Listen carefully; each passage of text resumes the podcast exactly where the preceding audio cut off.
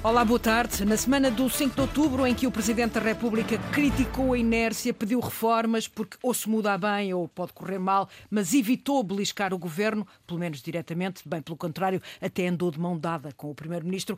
Tivemos Carlos Moedas a querer assumir-se como o líder da direita, com Luís Montenegro ausente da plateia, em que se falou da necessidade de aproximar os cidadãos da política, mas em que se aumentou a distância onde se colocaram os populares que foram à praça do município. Numa semana marcada também pela longa entrevista de António Costa à CNN, onde o Primeiro-Ministro manifestou bastante frustração pela crise na habitação, pelas manifestações nas cidades do país, em protesto uh, pelas casas, uh, pela falta de casas. Na semana em que a saúde pareceu continuar a desabar à frente dos olhos dos portugueses.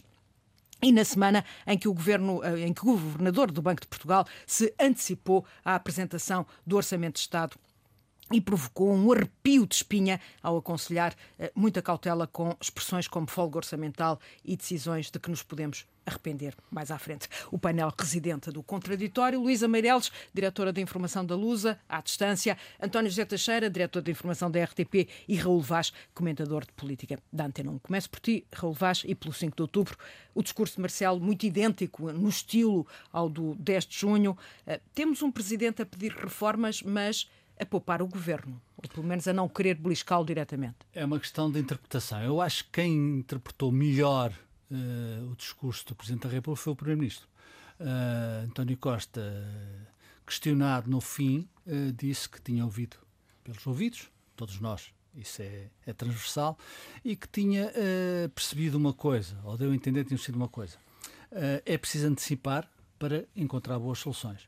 E isto é nos anos, nos uh, loucos anos 20 do século XXI. Mas também disse que havia tempo. Portanto... Mas não há muito tempo, não, não há muito tempo. Sinceramente, não há muito tempo. Eu acho que o tempo já passou. Eu acho que governar, já o disse aqui mais que uma vez, é, não é remediar, é prevenir. Eu acho que António Costa está obrigado, até porque, é, deixa-me fazer aqui um parênteses. António Costa nasceu, cresceu, vive e quer uh, morrer, um dia que seja longínquo, no Partido Socialista. É a sua casa, é a sua casa. Quando nós temos aqui hipótese de António Costa ir para ali, para lá, ir para a Europa, etc, etc, não estou a dizer que não possa ir ou que até não mereça ir. Agora, a casa de António Costa é o Partido Socialista. Foi sempre assim, uh, desde que foi o Babucha. Uh, Babucha é... É o petinon é o familiar petinon, Familiar e tem a ver com o bebê. Uhum. Uh, e depois António Costa, que a mãe vê raramente, só vê na televisão. Isto é dizer também, ou seja, é enquadrar António Costa na sua casa política e natural, uh, que é o Partido Socialista. Dito isto, ele tem pouco tempo, porque há eleições em 2026, ainda nos anos, nos loucos anos 20 deste século, porque houve os, anos, os loucos anos 20 do outro um século. século. Sim. Uh, e, portanto, António Costa tem pouco tempo porque ele vai ser obrigado, provavelmente, uh, a escolher. E ele já, que já escolheu.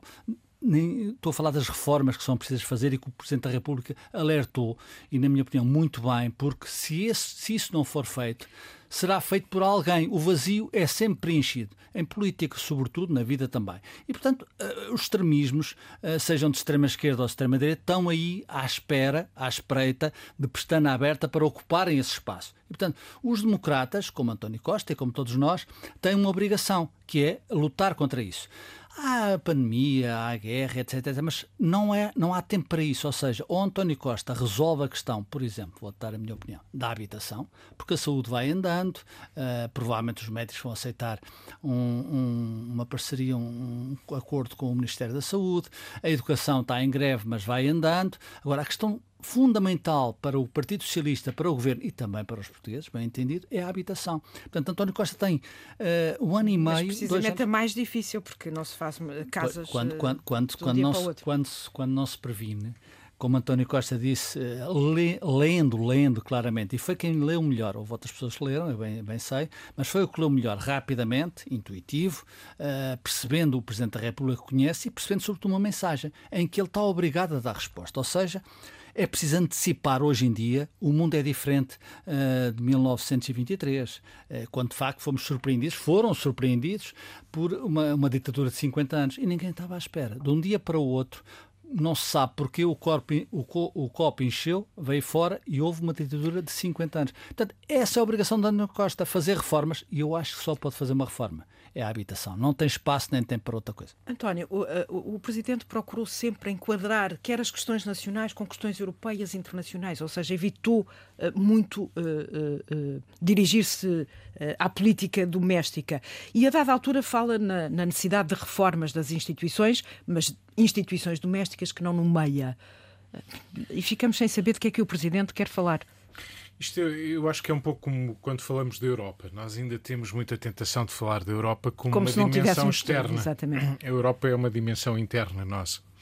E o mundo também. Uma das grandes transformações das, das, de, de há umas décadas já atrás é precisamente essa. Já, já somos mais mundo do que alguma vez fomos. E isso é bom e isso também muitas vezes é mau.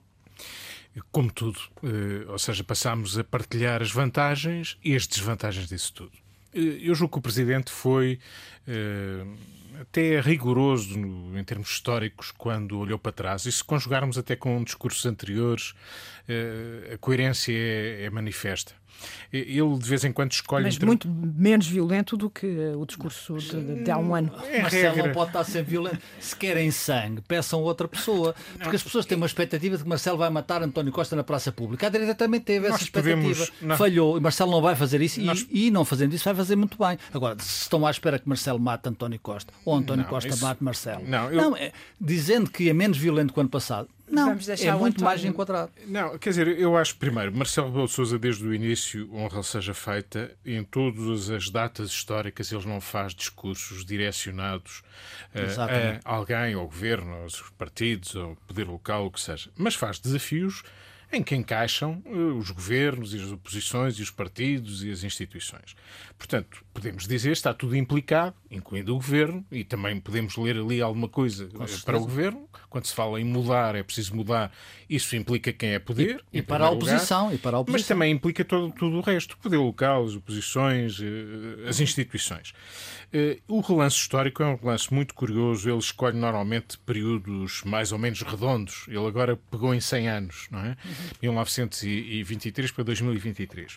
O pós-guerra, o pós-pandemia do século passado e, o cruzamento com estes anos, os loucos anos 20 e se calhar não menos loucos por outros motivos, não, não foi pela, pela música e a dança, mas por, por outro tipo de músicas e danças.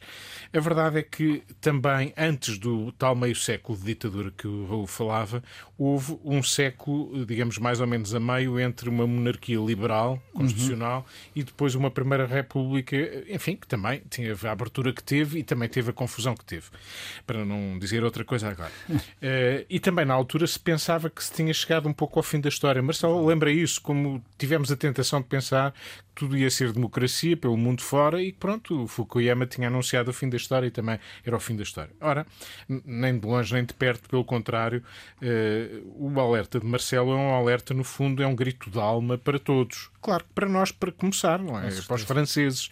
Ele dirigiu-se aos portugueses em primeiro lugar, apesar de estar a pensar na história e no mundo, mas também em Portugal. E, portanto, é preciso mudar antes que seja tarde, antes que, eh, antes que se muda à força ou de forma atabalhoada. Mas não há, aqui, não há aqui o risco de uma certa frustração ah. uh, dos portugueses na medida em que uh, este discurso não é um discurso entendível pela, Mas é, maioria é, é tomada, da, da, população. É a tomada de consciência do muito que apela a todos nós. Por exemplo, Vamos agora para o discurso não ficar redondo. Ele falou dos jovens. Que é a maior interpelação que agora temos mesmo que seja para falar da habitação ou da educação ou, ou, ou até da saúde, embora os mais velhos, talvez, em relação à saúde, possam ter aqui mais razões de preocupação, eh, desde logo porque já viveram mais tempo, eh, pela ordem natural das coisas.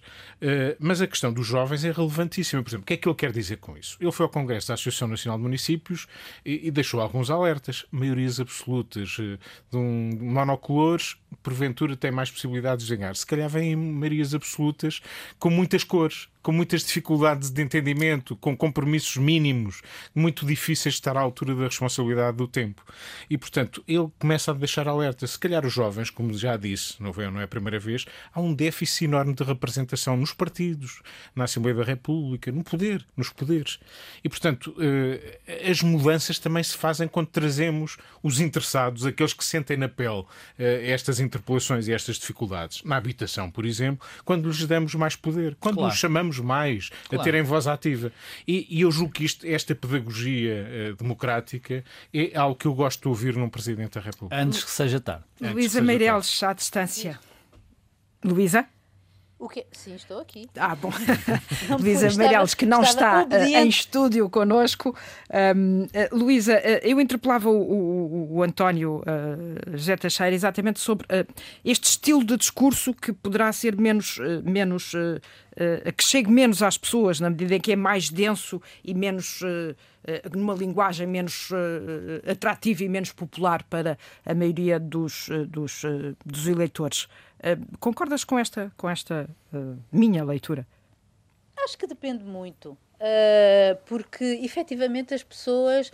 Quer dizer, eu não sei qual é a reação que, que um cidadão comum tem em relação a um discurso deste tipo. Obviamente que não houve aqui discurso, de, recados, digamos, que diretos, nomeados, nominativos quase, em que muito, toda a gente imediatamente percebe. Acho que não houve. enfim, e, mas pode, podem-se tentar nomear essas, esses, esses, eh, digamos, eh, destinatários dos seus alertas porque eu acho que na verdade foi um alerta e foi aliás um discurso muito bem construído em termos de históricos e que é preciso tirar lições da história, não é? E essas lições, eh, e uma dessas lições, como ele dizia, não é? tem a ver com a democracia, com a liberdade e que, e que nós não podemos, e que temos, como aliás já disse o António e, melhor disse o Primeiro-Ministro, eh, se a gente não antecipa, eh, não se podem tomar decisões sérias. E acho que basicamente aí efetivamente esteve o seu, o seu discurso. Agora, sobre este, eh, eu não sei se em termos populares propriamente ditos. Uh, digo uma coisa, em relação a este 5 de outubro, fiquei um pouco chocada com o facto de não ver. Um, populares, uh, popular, que foram mantidos populares. à distância, exatamente com mas, receio dos mas protestos. Muito à distância, exato, mas muito à distância, sendo que o 5 de outubro é o dia dos professores, não é? E, portanto, bem sei que se viu na televisão outra vez aquelas cartazes que eu acho execráveis de de, do, da caricatura do António Costa e do, e, do, e, do, e do Ministro da Educação com os olhos furados por lápis, uh, mas uh, também isso pareceu muito pequeno. Uh, quer dizer, uh, não, não era muito relevante, mas custa ouvir mesmo o próprio Moedas, presidente da, da, da Câmara, dizer que é preciso uh, aproximar o povo da, do, dos da políticos. Política. Ele, aliás, uhum. criticou, ele criticou, portanto, o divórcio que se vive atualmente entre os políticos e, e, e, e, o povo, e que era preciso haver uma aproximação, etc., e pôr o povo à distância. Foi, uh, foi o doutor Moedas que pôs o povo à distância. É preciso ser não rigoroso. Sei, né? Ah, mas eu sei, eu sei porque ah, informo. Sabes? Claro, com certeza é então evidente.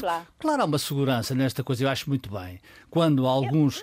Eu... É sério, alguns. Mas porquê é que se fazem mas... cerimónias na rua Uh, uh, então, e depois não se deixa que, que a população se aproxime. Porque o governo, porque o governo então, tem governado mal. É tão simples quanto isso é, e, portanto, oh, tem que se proteger. Ó oh, Raul, oh, Raul a, questão a culpa agora é do Dr. Moeda, é do, é do professor Marcelo, não. é do Dr. Moeda. O António Costa não tem culpa nenhuma neste filme. Mas, okay, oh, mas quem é que está a falar de culpas? Ah, que o, Eu estou, o, Moedas, o Moedas, o Moedas, o Moedas afastado as pessoas, por amor de Deus. Mas eu não tenho dúvidas de que aqueles, este 5 de outubro, que se pôde ver na televisão, porque eu só vi pela televisão, era um, um 5 de outubro que não tinha pessoas. Pois, tinha, efetivamente, pois, a elite política. Pois, claro. Quem os afastou? Foi Carlos Moedas, foi a PSP, foi quem foi, foi um. Pelo menos houve uma orientação de foi a realidade. Não sei. Foi a realidade. Constato, a realidade Eu limito-me a constatar, claro, limito-me a constatar que acho desagradável falar-se de que, de, do divórcio entre povo e políticos e não se permitir que o povo esteja mais perto. Eu e a culpa, a e a culpa é do Moedas, se bem percebi. Mas a culpa estás tu a dizer, eu não, não estou Não, tu é que falaste do é Moedas, não fui eu. Só falaste de moedas. Porque moedas falou. Vamos permitir, a Luísa não está, não está aqui. Isto portanto, é o contraditório. Eu sei, mas não é isso. É que é, é, mais difícil para a Luísa estando à Sim, distância. O contraditório existe exato, sempre mesmo à exato. distância. Mas, exato, então claro. tens de calar um bocadinho para eu poder eu falar. O que eu disse foi Moedas, no seu discurso, falou sobre o divórcio da política entre, entre, aliás, falou também de uma questão muitíssimo importante, que é as tais minorias barulhentas e ativistas Exato. radicais que claro. preenchem o vazio. Como Isso hoje. É, Hoje, isso, isso eu acho, acho, acho que é uma, uma leitura uh, bem feita, mas ele também falou, e era isso que eu estava a dizer, do divórcio dos políticos da realidade. Só não vê Ora, quem não quer. Eu Claro, mas claro. ele está certo. Por falar Agora, nisso, uh, por falar é nisso, uh, um, não, não sei é porque Luísa, não, eu, não, eu, pode, não, não pode haver um 5 de outubro com populares, é só isso. Luísa, eu aproveito exatamente teres uh, invocado Carlos Moedas para fazermos também aqui a análise do discurso do Presidente da Câmara de Lisboa, que esse sim teve várias farpas dirigidas diretamente a António Costa, aliás, interpelou diretamente o Primeiro-Ministro, e que quer fazer deste 5 de outubro um tiro de partida para algo melhor, a frase é dele, e no seguimento desta frase, Moedas não encontrou uh, melhor do que anunciar uma grande celebração do 25 de novembro. Raul Vaz, estamos aqui acho... uma, uma bandeira para polarizar esquerda-direita, Moedas a assumir-se como o líder da direita? Não, não me parece isso. Acho que é tempo, é tempo, uh, antes que seja tarde, de enquadrar o 25 de novembro. Provavelmente, provavelmente quem tem memória e quem viveu esses tempos sabe, uh, se for sério, que se não houvesse 25 de novembro, provavelmente tínhamos vivido alguns anos, não sei 50, se 10, se 1, em ditadura. O que foi, aliás, eu, eu, não percebo como é que o Partido Socialista, o Partido Socialista deveria, o Partido Socialista esteve no, no, no centro do 25 de novembro. Mário Soares esteve no centro do 25 de novembro.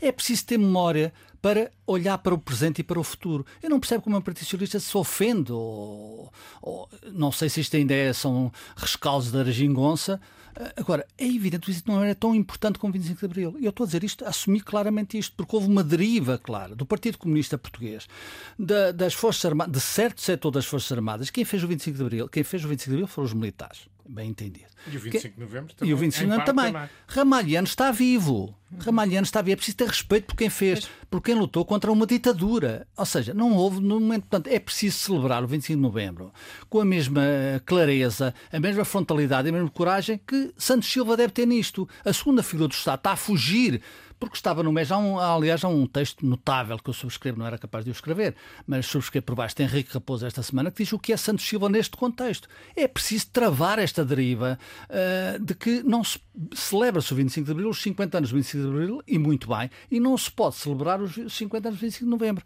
É tempo de tirar essas teias de aranha. E isso é uma luta também, é uma luta pela democracia. Só pela democracia. No e Carlos Moedas esteve muito bem.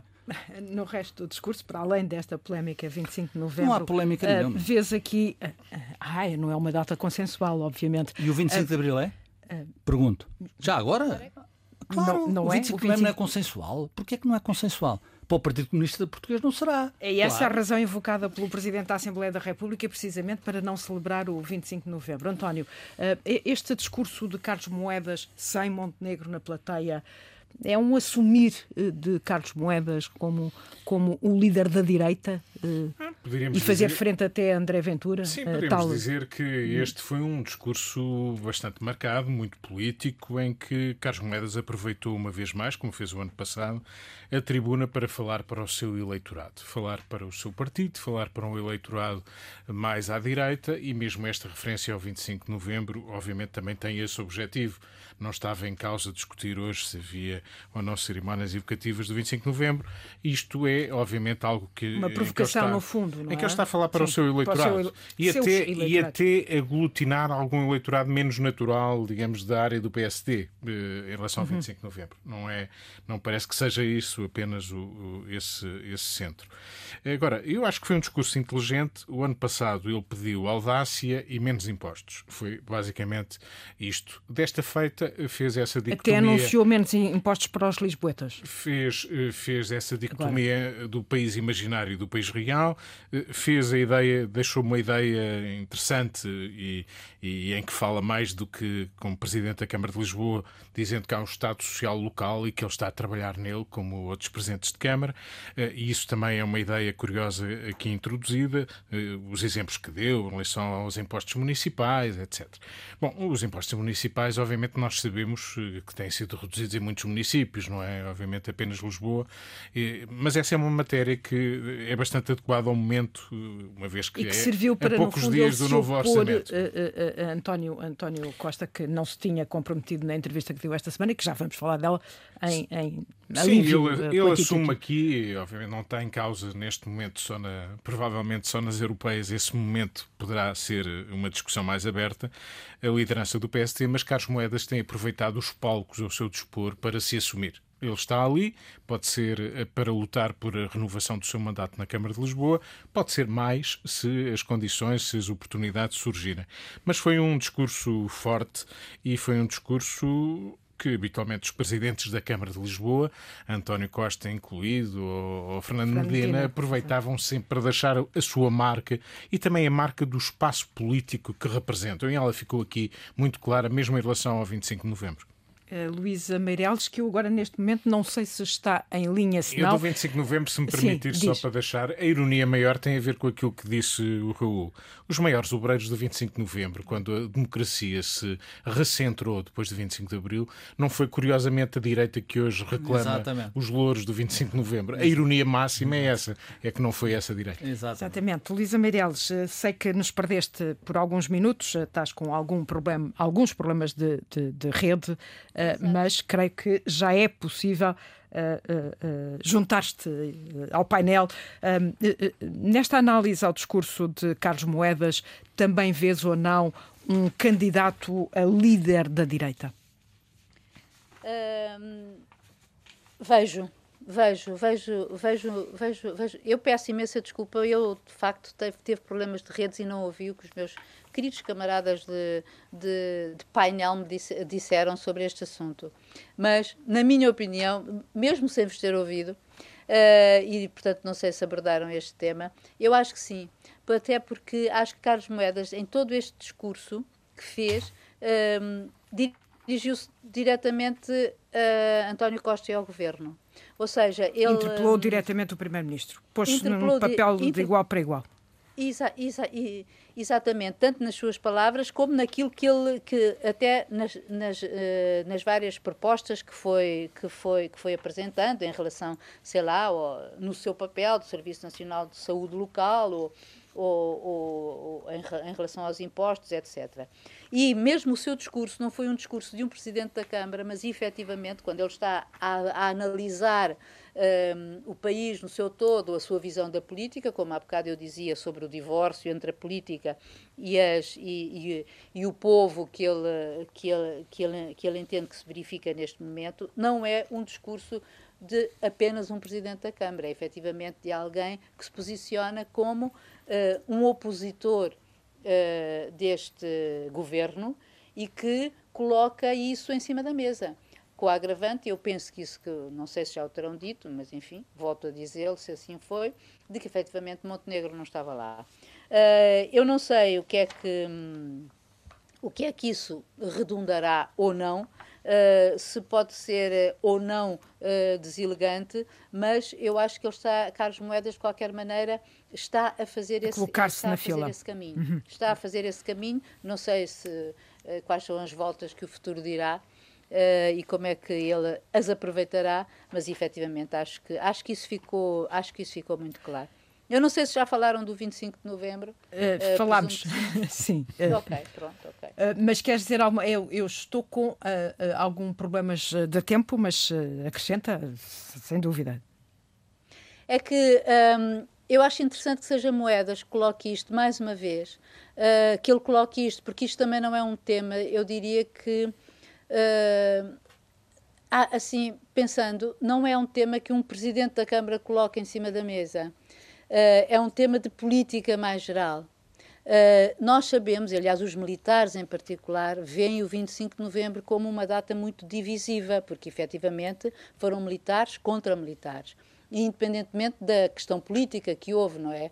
Uh, Carlos Moedas uh, falou ao arrepio, aliás, na mesma semana em que Santos Silva disse que isso, que isso não seria festejado, e achei piada, porque imediatamente no Twitter uh, Ana Gomes veio dizer uh, era o que faltava que os socialistas não comemorassem o 25 de novembro, porque Exatamente. o 25 de novembro completou o 25 de abril. Claro, claro. Eu achei piada isso, Portanto, é estas pequenas nuances, porque efetivamente uh, o que eu acho que foi divisivo, e ouvi-o de muitos militares de um lado e do outro, inclusive do próprio general Yanes, que foi o homem do 25 de, de, de, de 25 de novembro, que efetivamente foi uma data divisiva para os militares e atrás efetivamente de um, de um golpe que no, acaba por Uh, cujo resultado acaba por normalizar a democracia num determinado sentido. Belo golpe. Ati atirou pela borda fora, atirou pela borda fora uma série de outros e foi até ao seu limite, digamos, foi uh, o pêndulo foi até muito à direita, até que depois voltou normalmente. Portanto, é uma data divisiva em particular para os militares, sem dúvida.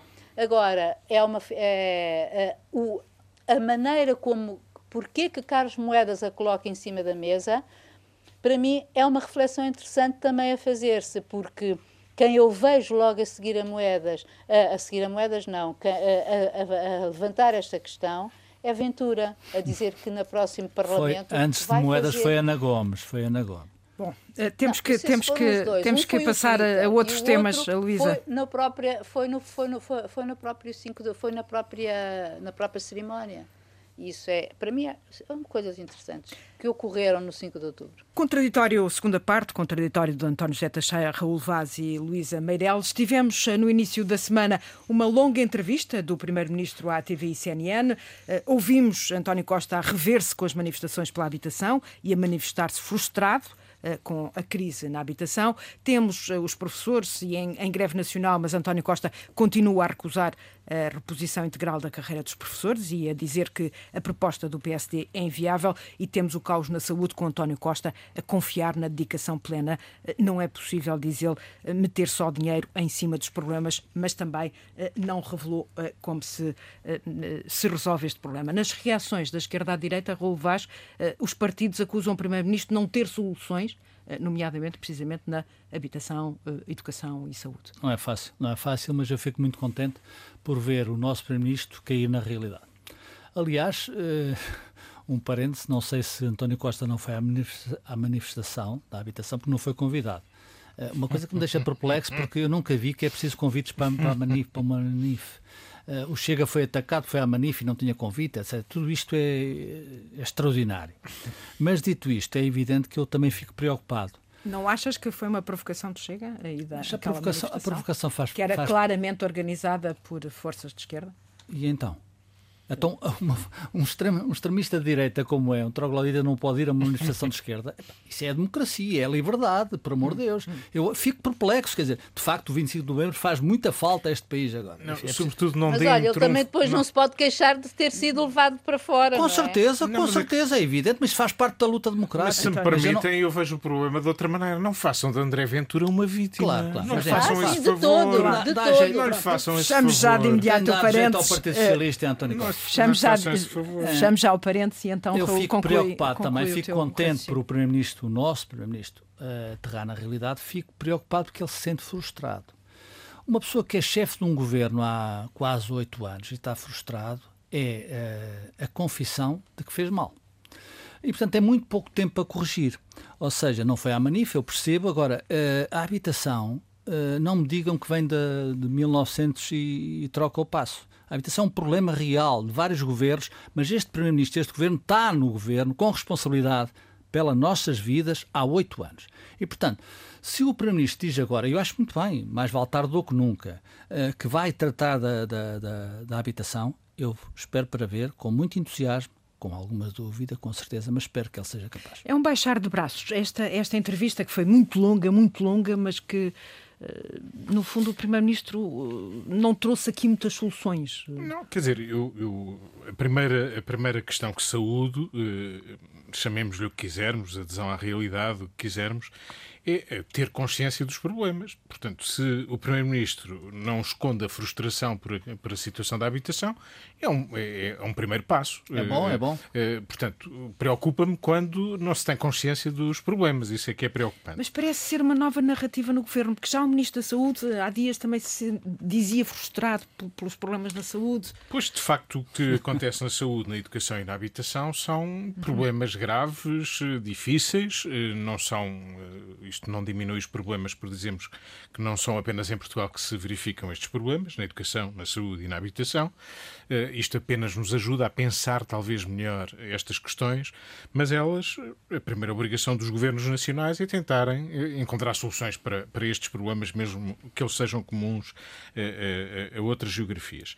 E, portanto, eu confesso estar muito pessimista em relação às questões da saúde. São aquelas uh, que eu não vejo eh, grandes sinais e não resumo a questão da saúde à questão dos, eh, dos rendimentos ou das remunerações do pessoal uh, da saúde, este sejam médicos. de ferro que os médicos estão a colocar. Eu acho que as questões da saúde e da educação não podem resumir-se às questões laborais apenas claro. de professores, médicos ou enfermeiros.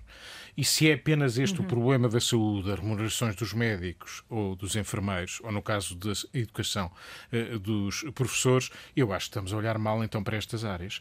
Isso é uma dimensão importante, são os profissionais que temos que mobilizar e comprometer com estas áreas, mas elas são mais do que isto. Eh, os problemas da saúde não é apenas a falta de profissionais e as remunerações baixas destes profissionais. É organização, é gestão. Aliás, essa questão o próprio Primeiro-Ministro falou dela. Mas eu estou muito pessimista em relação à saúde porque não vejo sinais de evolução, mesmo que existam alguns compromissos e calendários que venham a sair destas negociações. Porque é muito mais do que isso. É preciso uma outra organização e ela demora tempo e as pessoas não podem esperar, as pessoas é... podem morrer, podem ter problemas de saúde graves. Em tua opinião, o ministro não tem força política para Não acho. Eu, eu uhum. acho que é mais do que o ministro, é um governo, porque uhum. eh, não se fazem reformas desta dimensão apenas a pensar no ministro. Com uma comissão ou, executiva que se apagou. Ou, ou apenas a pensar com uma direção uhum. executiva substitui o ministério. Um nem sequer tem organização e meios ainda suficientemente sólidos para enfrentar esta situação. O meu pessimismo maior vai para a saúde. Eu julgo que em relação à educação, o tempo, neste caso, porque há mudanças em curso que estão a ser escondidas um pouco por as manifestações, mas há já mudanças em curso significativas. Eh, há problemas, continuam a faltar professores em algumas áreas, há alunos sem professor, e isso é inadmissível, mas eu vejo algum caminho percorreu-se algum caminho. E, e, obviamente, que o caminho da recuperação do tempo de serviço já todos percebemos. E no próximo governo que acontecer de outra cor política. Ou desta cor. Ou desta cor, o problema vai manter-se, porque isto implica outras uh, classes profissionais. Vamos chamar têm, a, Luísa. Que tem outro. outro terminava só com isto. Em relação à habitação e à questão que se colocou e à frustração do Primeiro-Ministro. Eu acho que em relação à habitação, também a nível local e também a nível de governo, haverá algumas soluções. Vamos ver se, se vêm a tempo da dimensão do problema. Há uma coisa que eu acho que é simbólica e que ouvi na entrevista e que está à vista de todos. Há um edifício neste país que se tornou muito famoso porque era um edifício frente ao qual se faziam manifestações. É o edifício da 5 de outubro que foi a sede do Ministério, da, Educação. da Educação. Já não é. Há uns anos que está anunciado nas paredes daquele edifício, que é um edifício grande, eh, que ele vai ser uma residência universitária. Pois bem, ouvimos o Primeiro-Ministro dizer que estavam à espera de uma licença de licenciamento, mas que está quase ou já está. E isto diz bem do que é o Estado a funcionar. Que é Portugal. Que é, ou de que é Portugal ou de que é o Estado.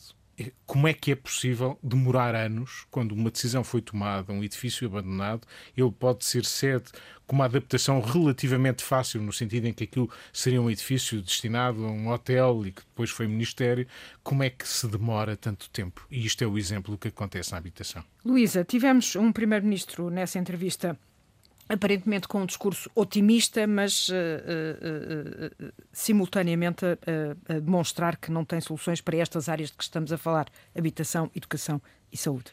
Ou não? Como é que viste a entrevista? Sim, eh, sim, não, não tem.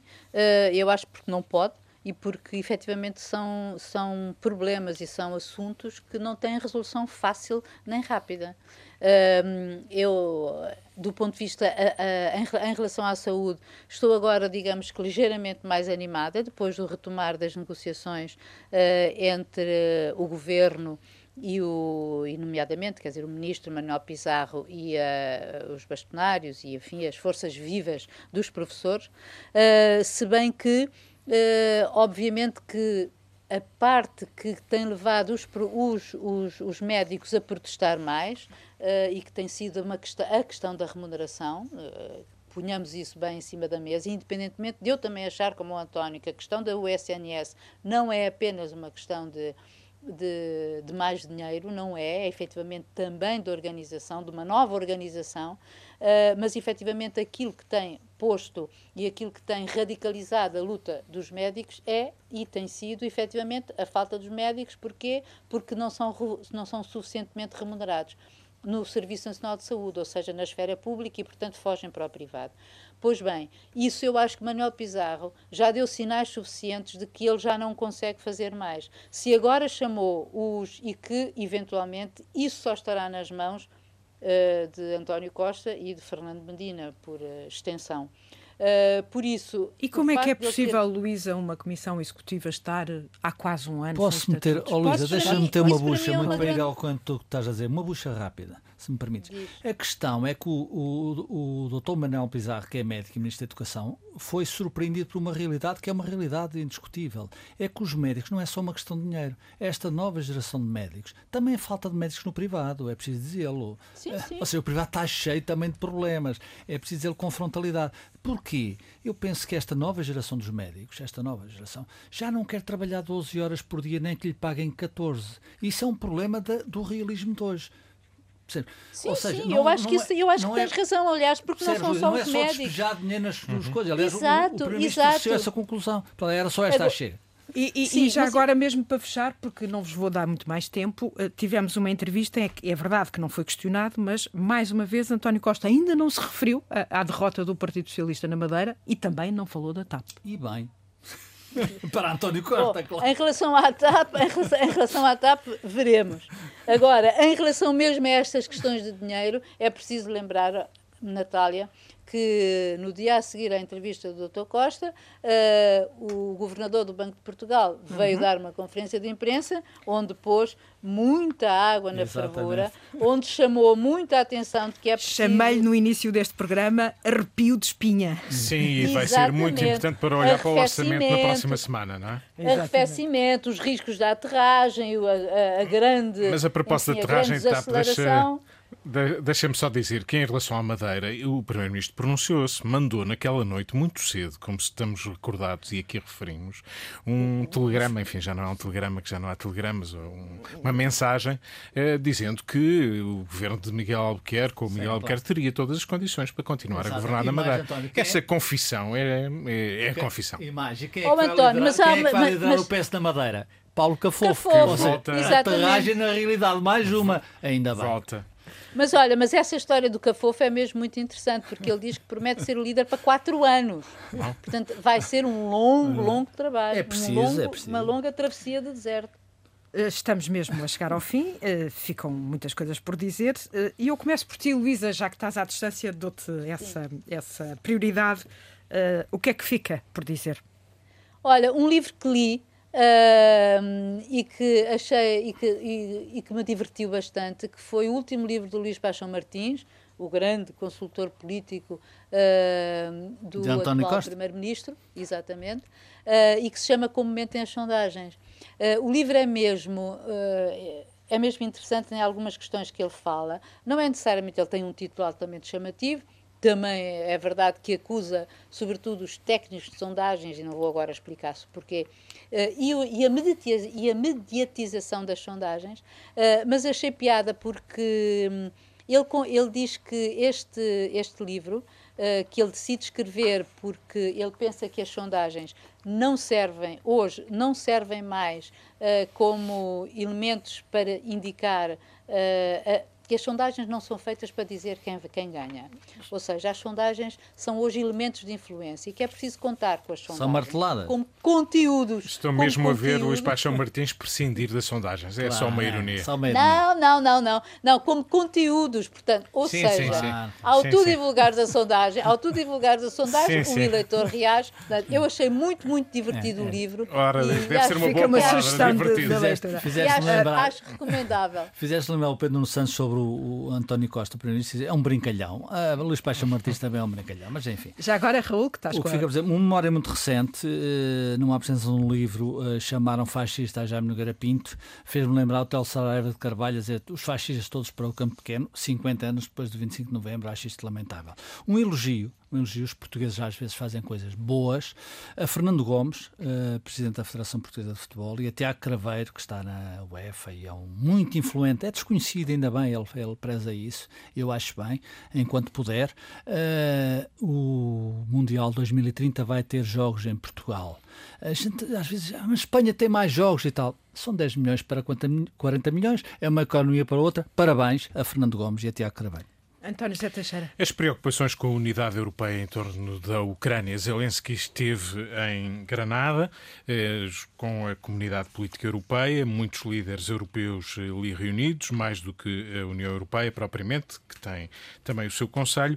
Eh, mas esta preocupação com a unidade europeia, depois das eleições na Eslováquia e também dos sinais que continuam a vir da Polónia, diz bem que a unidade é um bem muito precioso, mas que está muito em perigo, muito frágil eh, não apenas na Europa, mas também nos Estados Unidos. E na Europa, os sinais que vêm é que estas novas forças que vão surgindo e ganhando até eleições estão, de facto, a pensar mais em mercantilizar esta unidade europeia troco de dinheiro, de exposições pró-Rússia, contra a Rússia ou a favor da Ucrânia, vão ser apenas questões de trocas comerciais ou de trocas de dinheiro.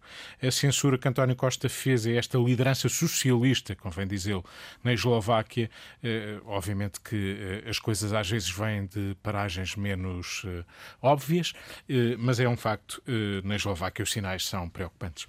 O contraditório de António José Teixeira, Raul Vaz e Luísa Meireles chega ao fim esta edição desta semana. Voltaremos para a semana. O contraditório pode ser recuperado também em podcast nas plataformas habituais.